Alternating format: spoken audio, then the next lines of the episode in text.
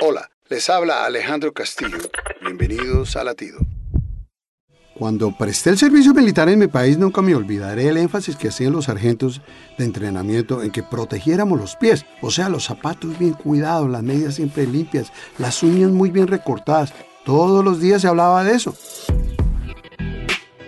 Un día le pregunté a un sargento por qué y él me contestó mirándome a los ojos. Lo peor que puede pasar en la batalla es un soldado cojo. Se convierte en un peligro para toda la tropa, pues nos paraliza.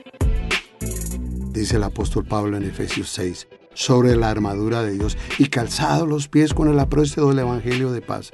No puede haber un mejor calzado para nuestros pies que la proclamación del Evangelio, que literalmente significa buenas noticias, noticias de paz y armonía.